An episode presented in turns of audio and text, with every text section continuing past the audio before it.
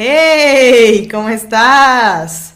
El día de hoy vas a aprender cómo tener motivación eterna.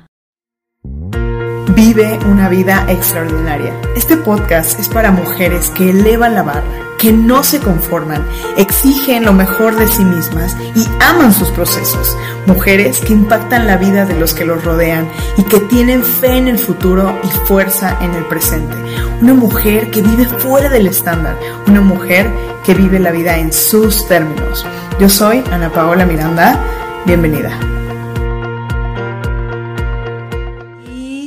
Hago estas cápsulas justo para compartir contigo información que puedas utilizar y aplicar en tu día a día mientras voy entrenando mi músculo hacia convertirme en una transformational speaker de talla internacional. ¿Ok? Entonces, pues bueno, ¿cómo mantener o cómo tener motivación eterna? Porque seguramente a ti te ha pasado algo que a todos nos ha sucedido, que es que de repente te levantas con todas las ganas del mundo de hacer algo y lo haces empiezas a trabajarlo, empiezas a hacerlo y al día siguiente se te va. Y para eso te quiero contar que hoy escuché una frase muy interesante eh, y esta frase me hizo mucho sentido, resoné mucho porque dice, el éxito es enemigo del éxito. Y cuando escuché esta frase dije, ¿cómo? Y aquí hay dos puntos que quiero tocar. El primero es que para que nosotros podamos tener una motivación de acero, o sea, una motivación eterna, una, motivación que nos dure para todo el tiempo, la verdad es que tenemos que aprender a entrenarnos, a mantenerla y que sea de inside out. Te quiero contar, por ejemplo, em, hace dos años yo comencé a hacer ejercicio era algo que nunca en mi vida había hecho de manera constante. O sea, sí hubo un tiempo dentro de mi juventud que lo hice y que me gustaba el ejercicio, pero más bien lo hacía como desde un lugar incorrecto, ¿sabes? O sea, como eh, desde esta presión social, desde eh, estábamos pues en la adolescencia, entonces era un momento en el cual el ejercicio era parte de el cómo me iban a ver los demás, no cómo yo veía mi cuerpo, no desde un lugar de cuidado. Entonces, eh, hace dos años decidí que iba a hacer las cosas en mi cuerpo, pero desde un lugar de, de, cuidar mi cuerpo, de empezar a verlo diferente, de darle vitalidad, de hacer otras cosas. El punto es que cuando yo comencé con este proceso, pues era levantarme todas las mañanas, porque no había otro momento en el cual lo pudiera hacer. O sea, eh, tengo eh, una empresa, estaba trabajando eh, en ella, pero a la par, pues soy mamá, entonces tenía que ver a mi hijo, tenía que hacer mis actividades. Además de esto, pues la vida diaria, ¿no? O sea, estábamos en pleno COVID, no era como que yo me pudiera ir y meter a un gimnasio. Entonces tenía que buscar el, el horario para hacerlo. Y lo primero que hice, pues fue buscar hacerlo en las mañanas.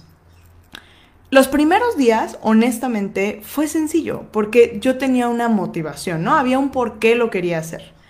Pero después empezó poco a poco a ser más complicado. O sea, empecé a levantarme y cuando me despertaba era, ay, realmente tengo ganas hoy, ¿no? O sea, ahora, fíjate, ojo, aquí es en donde entra este punto del éxito, es, es enemigo del éxito. Porque de repente yo ya llevaba a lo mejor unas dos, tres meses haciendo ejercicio, ya empezaba a ver un poquito de resultados y de repente lo que decía era, bueno, pues la verdad es que le he echado ganas, ¿no? O sea, me, me, he puesto a hacer las cosas de manera consciente, me he estado esforzando, tal vez me toca darme un descansito.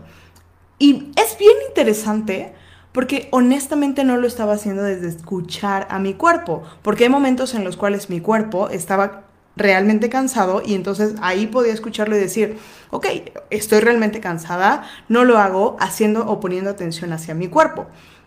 Pero otra es cuando no estaba cansada, cuando solamente estaba negociando con mi mente. O sea, negociando en el sentido de que, ay, no me siento motivada para hacerlo. Entonces, ¿qué fue lo que yo me di cuenta? Me di cuenta de que había un patrón. Este patrón funcionaba de esta forma. Si yo negociaba con mi cabeza y, pasaban más de cinco segundos en que yo tomaba la decisión, me quedaba ahí. Me paralizaba y no lo hacía. ¿ok? Me di cuenta de que si yo estaba en la cama en ese momento y decía, ¿me paro o no me paro? En ese momento, puff, valía gorro y era como, bueno, a ver, me voy a recostar tantito, cierro los ojos en lo que me despabilo. Ajá, sí, claro, cero. o sea, cero que eso sucedía, cero me despabilaba. Realmente lo que sucedía es que no hacía las cosas. Entonces, empecé a buscar herramientas. ¿Cómo es que podía interrumpir ese patrón? El primero fue que me di cuenta de que no iba a negociar con mi mente. O sea, no iba a dejar que mi mente fuera la que dictara qué iba a hacer o qué no iba a hacer. Porque nuestra mente tiende a buscar no lo que más nos beneficia, sino lo que es más cómodo. No, no es lo que más eh, nos va a llevar al, bienestar y a lo bueno. No, claro que no. Nuestra mente dice, ¿qué es lo más sencillo? ¿Qué es lo que va a, garantizar nuestra, nuestra supervivencia y por tanto va a guardar energía? Acuérdate que nuestra mente... Eh, es la forma en la cual nosotros aumentamos la posibilidad de supervivencia. Y uno de esos puntos es guardar y reservar energía. Entonces, para ello lo que hace es utiliza y acciona las cosas que gasten menos energía.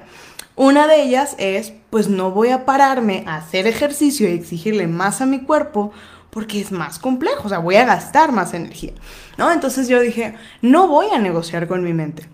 Entonces lo primero que hacía era, si yo me daba cuenta de que estaba mi mente empezando a querer negociar mis decisiones, yo le decía, eh, eh, eh, espérame, aquí mando yo.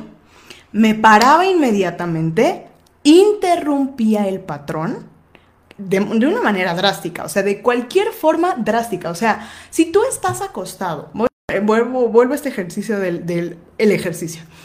Estás acostado y de repente dices, ay, me tengo que despertar, son las cinco y media de la mañana, voy a abrir los ojos.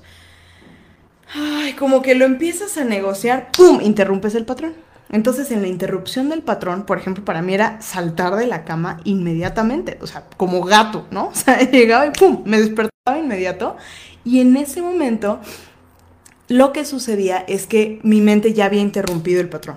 Ahora, ya que interrumpiste el patrón, necesitas instalar o instaurar otro patrón. Yo lo hice a través de anclar lo que estaba haciendo con algo que me gustara o algo que me motivara. Para mí algo que me gusta mucho es realmente nutrir mi mente de cosas que me, que me hagan sentir bien. Me di cuenta de qué es lo que me hace sentir eh, animada y levantada. Una de estas cosas para mí no es solamente la música. O sea, la mente, digo, la música ayuda, me, ayuda mucho, me levanta mucho. Si yo estoy en un estado emocional bajo, escucho música que me levanta y, lo, y cambio de estado. Pero lo que hice fue observar qué cosas podía hacer que me levantaran, pero que además fueran un net time. Para mí un net time es no extra time, ¿no? Entonces, ¿qué hice? Me di cuenta, yo soy una persona que le encanta aprender, entonces empecé a escuchar audios de personas que me enseñaban y que me daban power en, mientras estaba haciendo ejercicio. Entonces ligué este punto de, de hacer algo con algo extra que me motivaba, ¿no? Entonces, ya, yo, si yo ya sabía que de por sí el hacer ejercicio me iba a traer algo positivo, pero que había algo dentro de mí que no estaba al 100% en ese momento motivado, y, eh, eh, no, no, no era algo que era un burning desire, entonces lo uní a algo que ya de por sí me gusta. Entonces, si te das cuenta, aquí unes. Entonces, en esta parte de, de, no negociar, de utilizar e interrumpir tus patrones es bien importante. ¿Por qué? Porque ahí es en donde vas construyendo tu identidad. Al principio lo haces como una obligación, ¿no? Lo haces de una manera muy consciente. Y esa es la parte en la cual esta motivación no es de fluir, o sea, no es como, ay, lo voy a dejar a que yo lo hago y fluyo. No, no, no. Se trata de una manera consciente de que hagamos las cosas. Entonces, ahí lo que empecé a hacer fue construir mi identidad, construir una identidad, porque antes yo era la persona que no le gustaba hacer ejercicio. Yo era la persona que veía y decía, uy, no, sí, tú que puedes hacer ejercicio. No, sí, tú padrísimo, claro, tú que tienes tiempo, tú que no tienes hijos, tú que, tú que, tú que, tú que. Y entonces yo me compraba mis excusas, pero para mí era como un punto en el cual no era parte de mi identidad el llevar a cabo esto. Cuando lo empiezo a hacer de manera consistente, yo dije, yo soy una persona que hace ejercicio. ¿Te das cuenta de la diferencia? Ya no es yo hago ejercicio, ahora yo soy una persona saludable y una persona saludable acciona de ciertas formas.